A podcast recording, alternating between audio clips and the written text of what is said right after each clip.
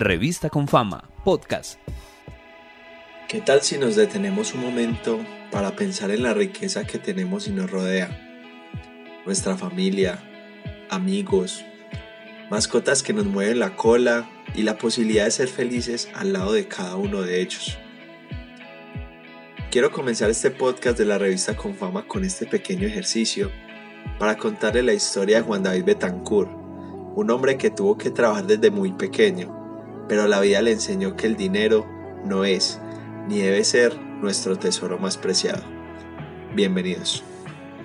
Mi nombre es Juan David Betancur Ortiz, tengo 63 años de edad, muy vividos, muy disfrutados y muy comprometidos con ellos. Con ganas desde que nací y voy con ganas hasta el final. El mayor de seis hijos, con muchas responsabilidades como hijo mayor estuve ayudando a mi casa, colaborando a mi madre en los oficios de la casa, oficios varios. y un muchacho muy obediente. Desafortunadamente no pude ir a una universidad porque hubo un fracaso económico muy difícil en mi hogar. Mi padre tuvo una quiebra económica y entonces me dijo que como no había dinero, no podíamos estudiar, que teníamos que trabajar. Sí me tocó empezar a trabajar desde muy temprano. Mi padre desde los seis años me enseñó a trabajar, me dijo que me iba a enseñar a pescar, que nunca me daría un pescado. Entonces me enseñó a conseguir dinero. A los seis años recuerdo como si fuera hoy como mi papá me puso mi primer negocio. Me prestó un dinero y con ese dinero me llevó muy temprano, nos madrugamos como a las 5 de la mañana para la plaza de mercado en esa época en Medellín, el pedrero, y me compró un bulto de naranjas y me dijo que, que él me prestaba la plata para comprar ese bulto de naranjas y que cuando lo vendiera le pagara la plata de él y el resto era para mí.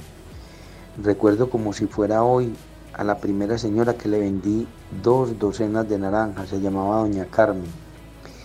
A las 10 de la mañana yo ya había vendido ese bulto de naranjas y me quedó con qué pagarle a mi papá y al otro día ya de cuenta mía compré mi primer bulto de naranja propio y una caja de mandarina. Desafortunadamente la caja de mandarina la mitad me salió como mala, ¿cierto? Entonces ahí tuve mi primer fracaso, pero siempre aprendí desde muy temprano a conseguir dinero y que el dinero se consigue trabajando, juicioso, con disciplina. David tuvo un crecimiento exponencial. Empezó a trabajar desde joven y a encontrar la prosperidad rápidamente. A los 18 años pude llegar a una empresa llamada Casa Británica en el año 77 y comprar mi primer carro nuevo.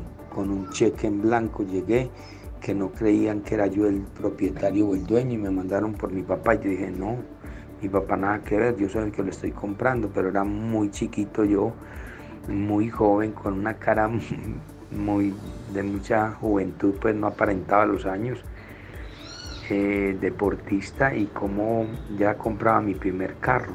Pero ese vehículo era mm, mi primera, era una herramienta de trabajo porque yo tenía una decidora de huevos y todos los huevos los repartía en el hombro durante un año y al, y al año ya había conseguido, había recogido la plata, tener la cuota inicial para mi primer carro.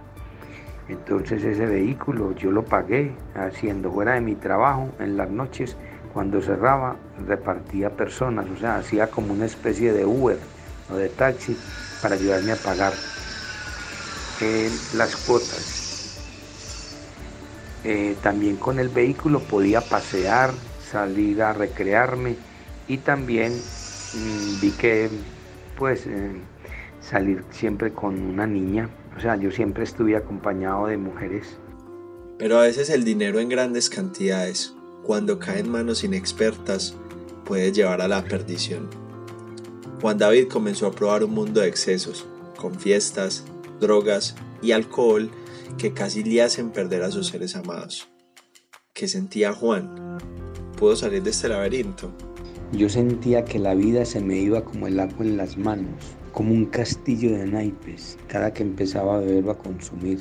Inicié buscando varias ayudas, desde la A hasta la Z, las profesionales, la psicología, la psiquiatría, los sacerdotes, los médicos, internistas, bioenergéticos, varios profesionales, pero, pero no podía, no, no era posible.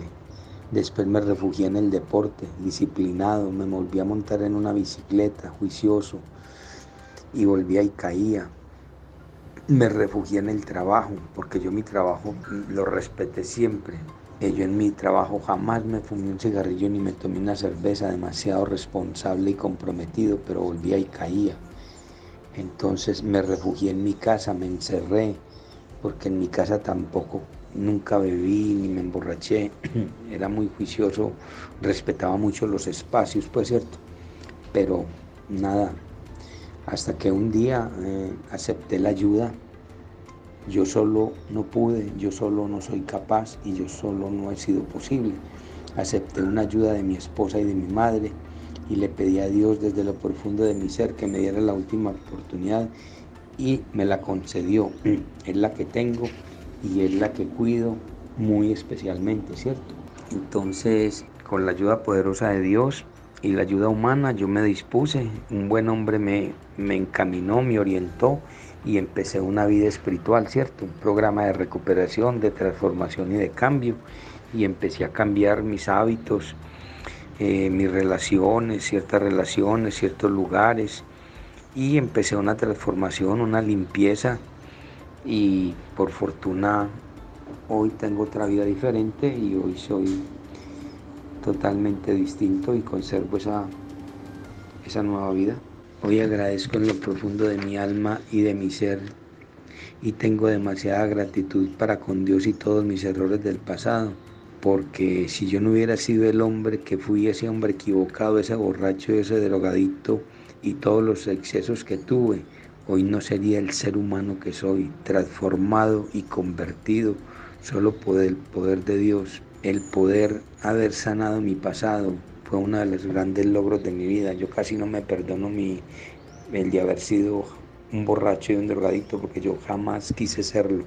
Fui un hombre de, de muy pequeño, de metas, de ideales, de sueños, de proyectos y muy disciplinado. Lo que me proponía siempre lo lograba y lo he logrado pero yo no sabía que el alcohol se iba a atravesar en mi vida y la droga y sus excesos, porque eso tiene sus, sus derivaciones y sus secuaces, como digo yo, ¿cierto? Entonces, eh, hoy eh, me pude sanar ese pasado y a través de, o sea, ya recuerdo mi pasado sin tanto dolor, ¿cierto? El poderle mostrar al mundo que sí se puede salir, cambiar, dar un testimonio de vida y que se aprende mucho más de los errores y de los fracasos que de los éxitos. La historia de Juan nos invita a reflexionar sobre lo afortunados que somos de tener a nuestros seres queridos cerca, además de gozar de buena salud para disfrutar con ellos. Su testimonio nos invita a agradecer, porque muchas veces no valoramos lo que tenemos, sino hasta que lo perdemos. Este fue un episodio más del podcast de la revista Confama. Recuerden visitarnos en revista.confama.com. Nos oímos luego.